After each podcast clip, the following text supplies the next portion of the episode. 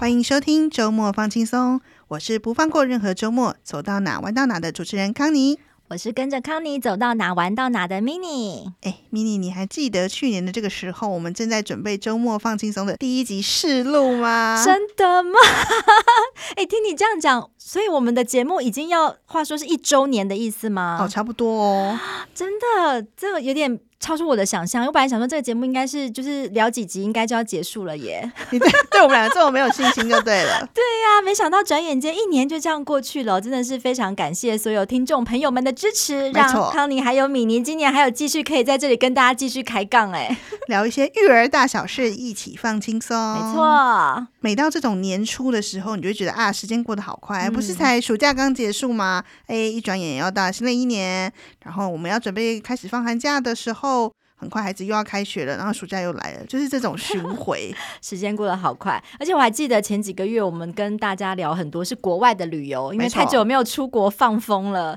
对，那现在就要过寒假，对不对？其实台湾有很多好玩的地方啦。今天我们这一集就要把焦点拉回国内，要跟大家聊一聊寒假要去哪里玩呢？我们这一集呢，一定要帮大家找一位达人来带路，和大家分享一下寒假适合带孩子到户外看看哪些地方，或者做些什么。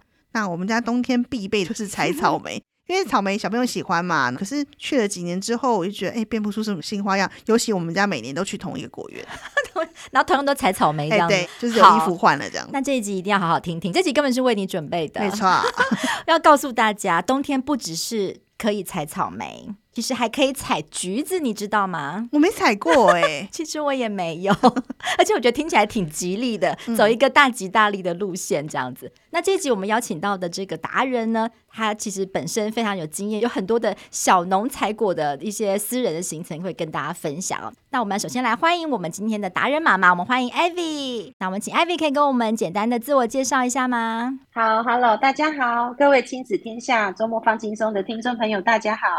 我是喜欢探索秘境在地旅游的家庭主妇 Ivy。Hello，Ivy 有几个小朋友？哦，我现在有两个儿子，一个是呃四岁中班，一个是七岁小一。Ivy 在跟我们做报名的时候，其实 Ivy 有在跟我们简单分享一下她的背景。Ivy 是其实才回台湾没有多久，对不对？嗯、对，我们之前因为先生工作的关系，派驻在捷克跟斯洛伐克这两国。然后从二零一四年就过去了，到二零二零年九月底的时候回来，在那边有七年的时间这样。哦，所以两个小朋友其实都是国外出生的。哦，没有没有，我回台湾生，但是他们在国外长大的这样子。对对对，感觉我们之后可以再聊欧洲 行。对对对，今天先把镜头拉回来。好，那一开始我们就先请 Ivy 跟我们聊一聊，哦是什么样的契机，或者是说，哎，在众多的活动中，为什么你会带孩子开始参加这种小农的活动？好。我们为什么会喜欢小农呢？主要是因为我们家爸爸他一开始其实就很支持在地，很支持小农。像我们每次开车出去玩啊，不是在那些呃公路旁边啊，都会有那种大卡车在卖什么高丽菜呀、啊、卖水果嘛，常常会看到这种卖在地食物的。对对对，然后他就会减速，然后就问我说：“哎，你有要买菜吗？你有买水果吗？”虽然说我没有很想买，但是看那些农夫们在寒风中。就等客人的神情，我就会说好吧，那我们就下去看一看，这样子。嗯，就是他会很想去支持他们，所以我们也很常跟小农直接订水果来吃。然后有一次就是出去玩的时候，好像是去拉拉山吧，刚刚好就是去拉拉山，那时候是水蜜桃季。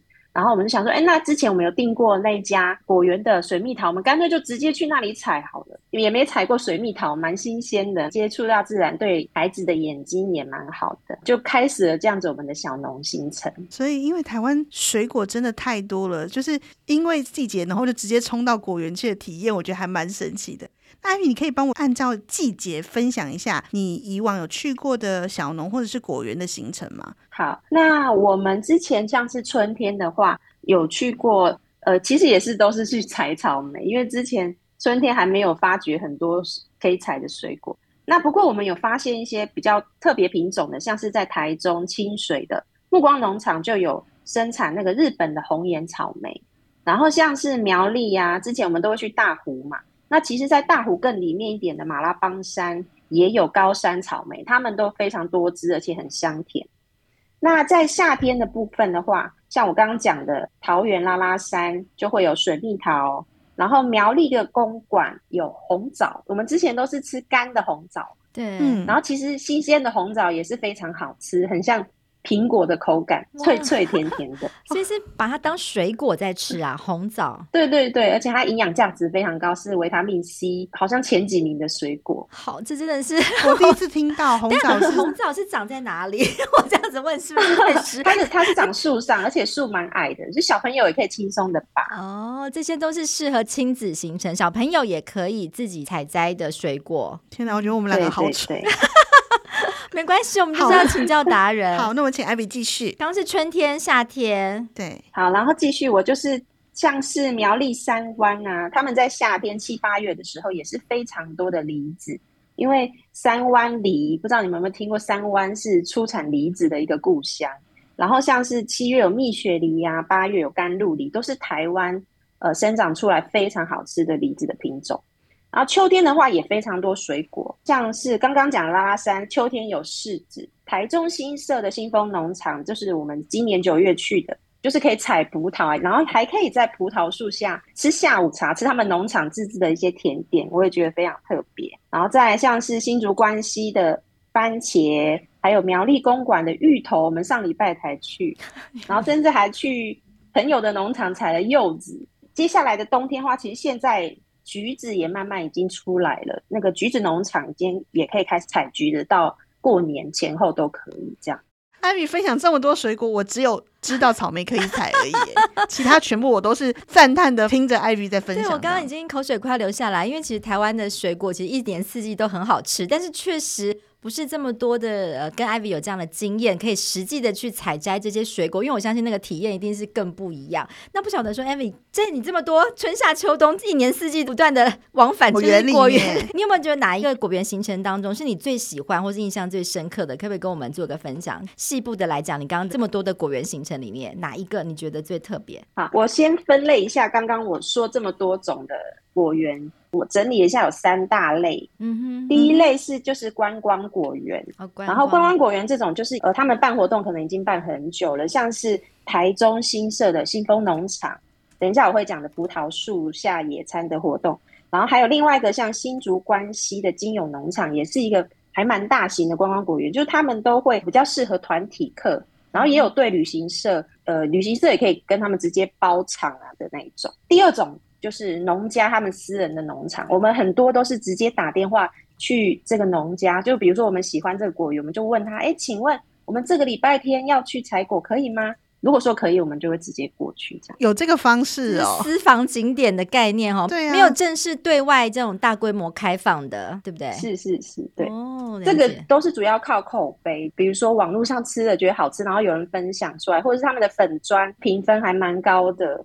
我们就会是去试试看。是，接下来第三个我也觉得还不错，就是农会也会举办一些特别的食农的小旅行，像是我们去公馆就有参加两场苗栗公馆，然后像第一个是七月的，就是刚刚说的彩虹枣，嗯、就是透过农会去体验的，嗯、然后再来就是十一月的采芋头，也是由农会来举办这样子。这个就不限一定是水果啦，哈，可能各种农产品都还作物也都可以做这样不同的体验。哎，但我刚刚对于那个葡萄园。园的下午茶，我觉得好有画面哦，就是很像欧洲的那种。对，该不会还有葡萄酒吧？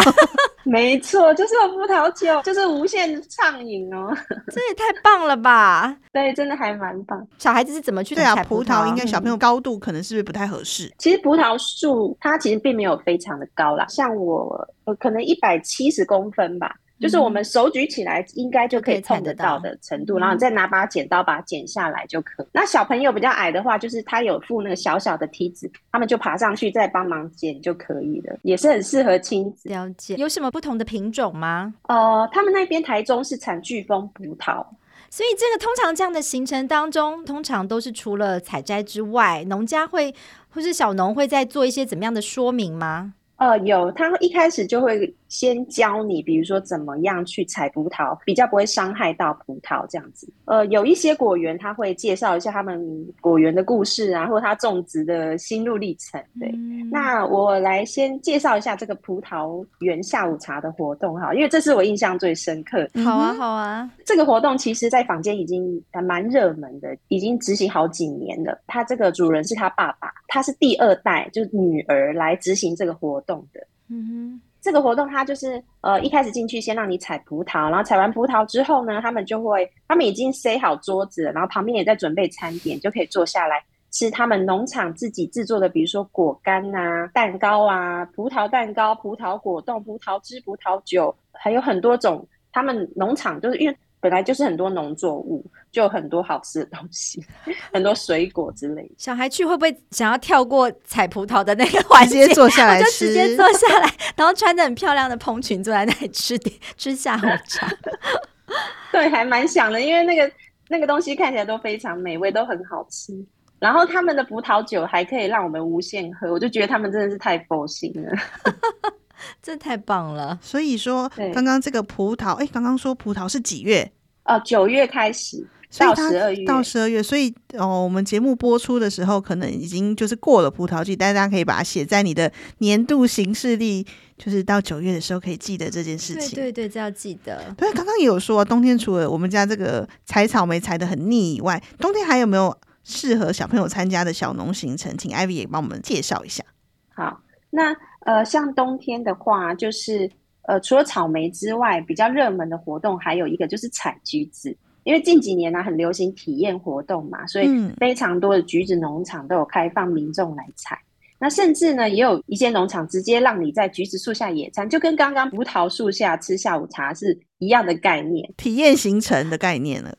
对，不过他们就还有带活动啊，嗯，像刚刚那个葡萄树，它现在今年甚至也有带一些什么儿童科学饮啊，然后除了吃下午茶，还可以吃午宴。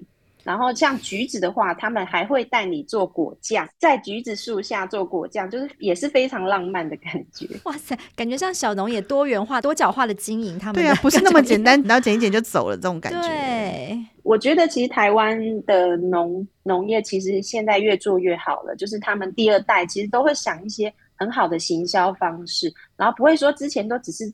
种水果种好，然后就让别人去卖，然后他们赚一点点的钱而已。现在他们其实透过这种方法，其实也可以赚比较多的钱。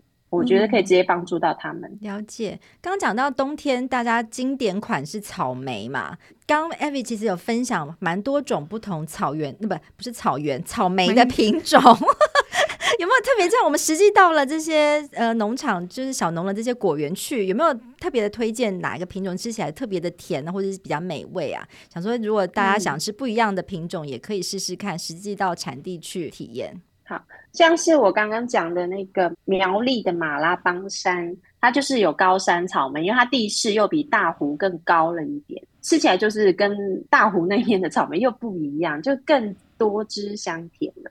然后像是另外在台中清水目光农场，也可以采得到日本的日本的红颜草莓啊，白草莓有没有？白草莓白色的，白草莓是很贵的那个吗？就是那个，对对对，现场采会比较便宜吗？或者是可以吃到饱？没有没有，其实还是比台湾草莓的价格比较高了，嗯、但是就是比较。特别的品种，如果大家想要试试看比较特别的，可以去那边采采看。除了我们草莓、橘子，还有没有什么冬季到春季的水果？有有有，我特别有去找了。虽然说，呃，这些春季水果我还没有真正自己去采过，但是像枇杷，它就是二到三月，嗯、然后呃，番茄是从十月开始到五月都有。我、哦、是那种小番茄吗？对，大番茄也有，大番茄都有。对对对。然后甜蜜桃就是类似像桃子那种，嗯，也是四五月的，桑葚也是四月的。这些水果其实像我刚刚讲的那个台中新社的新丰农场，或者是在新竹关西的金永番茄农场，他们就有开放可以采这些冬天、春天的水果，大家可以关注一下。我们帮大家重复一下哦，台中新社的新丰农场，或是新竹关西的金永番茄农场。你有没有觉得我们刚刚到现在听了多少农场 名字？笔记笔记，对，感觉本集大家需要拿出笔记本笔记一下。台湾可以现在吃到这么多种四季不同的水果，我真的是觉得很幸福。没错，哎，不晓得 Avi 就是在采摘这些水果的过程当中，这些体验有特别要注意什么吗？特别注意的事情。其实还好哎，因为他们其实果园都维护的蛮好的。但是如果你会比较怕虫咬的话，建议还是穿长袖长裤啦，因为毕竟有些果园还是会有小小的蚊虫这样子。但基本上应该都是比较观光类，就是不会太费力。你现在是有多怕？就是不会太费力吧？就是我想说，前面那个只是体验嘛，我们重点是后面在后面的那个下午茶那一趴，我刚刚听得很清楚。还有那个果树下的那些野餐，我觉得讲大家重点可能不一样，觉得实在是太心动了。不知道大家的那个果园地图可以开始画一画。他会举办的这么好，也是因为他女儿那时候，他很想要在葡萄园办婚礼。哦、他一开始的梦想是这个。他说刚刚那个下午茶的，对对对，他爸爸那时候就很反对，因为他觉得办婚礼一定要在很干净的地方啊，像果园这么脏，这么多虫，那么多草，你怎么可以让客人来这里吃饭呢？所以他就没有坚持下去。结果后来他接手，呃，让民众进来体验采葡萄之后，就有民众觉得说。哎，你们的果园很干净呢，就是草除的很平整，然后没有什么虫啊。他也觉得这里凉凉的，很舒服，他就直接问：可以在这里办婚礼吗？至少拍婚纱吧。可 以在这里野餐嘛？他就问他可不可以在这里野餐。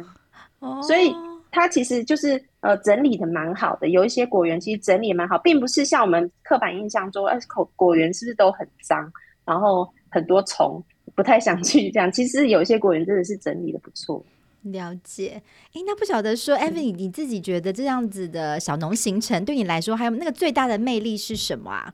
就除了你说你先生的 专业之外，嗯、就是为什么会特别爱上这样小农的行程？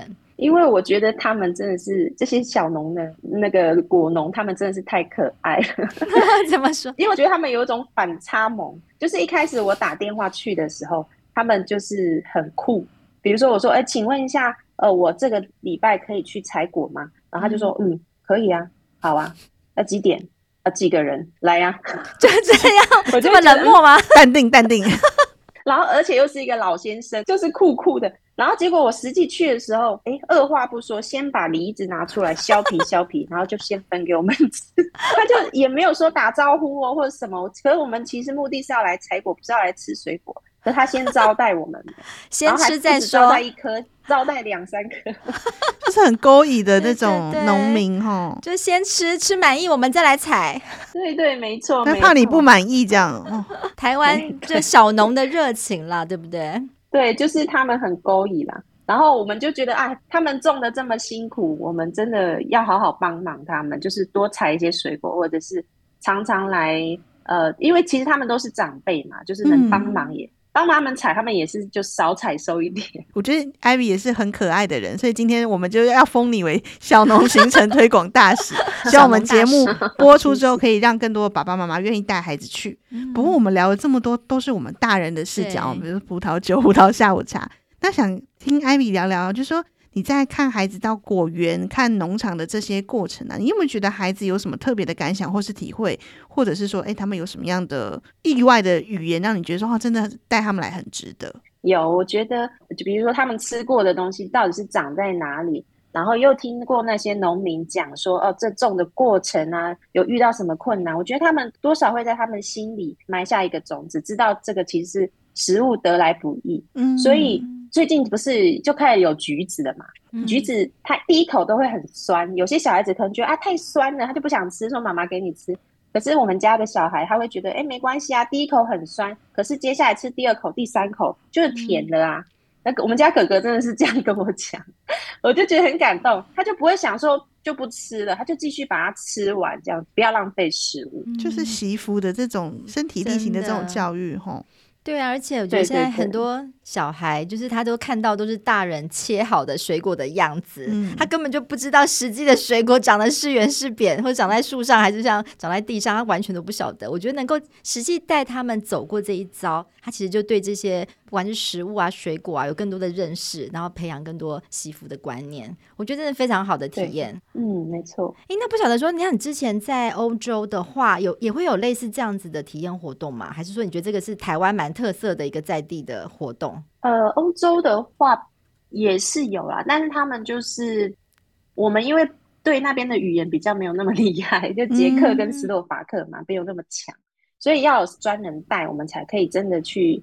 去采他们的水果，这样子比较少，就比较少一点。所以这是蛮在地化的一个行程跟特色，哈。对，那感觉 Ivy 除了小农行程以外，应该也知道一些其他比较在地的体验吧？呃，对对对，像原住民的活动啊，我也蛮喜欢的，因为原住民也算是台湾特有的嘛，他们的语言啊跟文化都跟我们平地人不太一样。那我之前也有吃过一些像原住民的餐厅。虽然说它并不是盖得很漂亮，然后位置也在非常的深山，然后装潢也不是非常美丽，就只是简单的木头啊、塑胶棚子这样搭着，可是它生意却很好。我觉得主要就是他们呢，比如说他们吃的这些食材，他们就是很尊重这些食材，应该怎么讲？就是简单的，比如说烤山猪肉、呃，竹筒饭或者野菜沙拉，简单的调味却是。非吃起来非常的美味，这样我觉得这也是他们的个性的原住民淳朴的特色。嗯，听了这么多，接下来是不是也可以给我们推荐一些适合春天的行程？因为感觉寒假过完了，下一个春假又很快又要来了，是修结的。对，春天的话，其实大家就会想到要去赏花嘛。对，那其实除了花会开之外，有一种菜也是在春天采收的，就是葱。我们台湾很有名的宜兰三星葱，嗯、就是我觉得可以去体验 去踩踩看。像我们之前在呃，虽然不是春天去的，我们就有去那个宜兰三星的一个呃新宝葱体验农场去采葱，去做葱油派。那边除了可以玩这种东西之外，还有小动物啊可以喂。我觉得春天去宜兰还蛮不错的。对，自己做葱油派。然后哇，农场还有梅花鹿嘛，对不对？那边也是蛮不错的，喂动物，很丰富的一个行程安排。除了三星葱之外，其实宜兰也有很多啊，像泡礁溪温泉啊，或者是苏澳港口那边的海鲜，这其实都可以排成一套一整个一个宜兰的非常好的在地行程。哇，这一路听下来，这个寒假好多地方都好想去哦。而且我觉得 Abby 可以来聊很多集，没错，感觉很多私房景点。可以揪团了，揪团了。嗯，那顺便也跟大家分享，因为刚刚有听到 Ivy 提嘛，他其实之前是跟先生一起派驻在国外。那 Ivy 有一个欧洲亲子慢慢游的脸书社团，其实玩欧洲才是 Ivy 的超级专长。强项对，那里面也有很多爸爸妈妈在里面分享欧洲的行程。Ivy 那几年应该也把欧洲都玩遍了吧？听众们如果有想听哪边的行程，也可以敲碗，让我们下次再邀请 Ivy 来分享。因为我们之前住捷克斯洛伐克嘛，那边算是欧洲中间，所以周围的地区啊，像是奥地利、波兰、匈牙利、德国，我们也是走透透。其他的北欧啊、西欧、南欧，我们因为假期很多，欧洲人假蛮多的，嗯，然后那个欧洲线也便宜，所以我们就常常出去玩，也收集蛮多亲子行程的。这个欧洲亲子慢慢游的这个社团。在脸书里面，虽然人并不是非常多，但是我是有邀请非常多外派在欧洲的台湾家庭在里面，哦、所以呃，大家就是可以找到一些比较在地的行程，并不一定一定要去旅行社的景点，可以比较以特别在地的方式来体验一下欧洲的生活。我们也进去爬文一下好了。真的，今天实在是太感谢 Ivy 了，除了跟我们分享台湾在地的小农还有果园的行程之外。哇，我们要开始找资料哦！感觉希望下一集可以邀请 艾米来跟我们分享欧洲行，而且是在地的欧洲行程。没错，那也希望我们的听众朋友，祝大家在寒假都能在果园里面和香甜的水果们相遇。我们亲子天下 Podcast 谈教育、聊生活，开启美好新关系。欢迎订阅收听 Apple Podcast 和 Spotify，别忘了给我们五星赞一下。欢迎各路亲子旅游、亲子活动的达人们来节目资讯栏里填写来宾募集的表单。期待可以邀请你来上节目，和大家分享你的私房玩乐行程哦。如果有想听的主题，也欢迎在许愿池留言许愿。我们大家下次再见，谢谢艾比大家拜拜，谢谢，艾比拜拜。拜拜。